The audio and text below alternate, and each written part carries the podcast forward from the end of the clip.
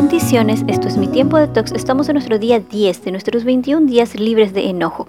Y la palabra de Dios en Colosenses 3:8 nos dice: Quiten de su vida todo esto: enojo, ira, insultos y malas palabras.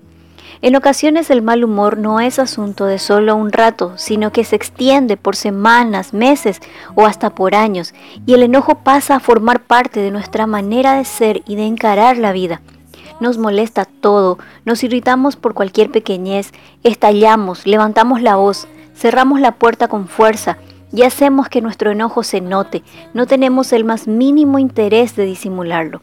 A veces no es que estemos enojados con alguien en particular, solo nos sentimos así casi todo el tiempo. Es muy posible que detrás de toda esta actitud lo que sintamos es frustración tenemos una idea de la manera en que tiene que ser la vida, el presente, el proyecto, y cuando no logramos ajustarnos a esa idea, nos sentimos terriblemente frustrados, nos enojamos, no conseguimos aquello que pretendemos o que se supone que deberíamos obtener.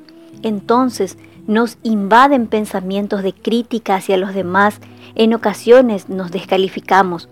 Job 17:11 dice, mi corazón está hecho pedazos, mi vida desapareció, fracasaron mis planes y esperanzas. Podemos comprender entonces que lo que nos mantiene enojados no es la otra persona, ni la crisis económica, ni el Estado o esas noticias, sino que hay un asunto pendiente contigo que debes solucionar. ¿Cómo podemos tratar con el enojo consecuente de la frustración? Acepta la realidad es decir, la etapa que estás pasando.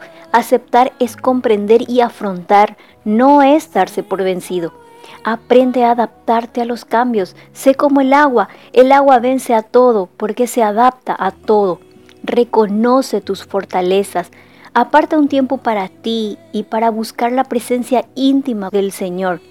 Medita en un versículo bíblico que te estimule y te acerque a Jesús. Es la mejor manera de recargarte.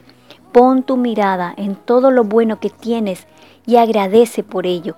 Y recuerda la palabra de Dios en Colosenses 3:15.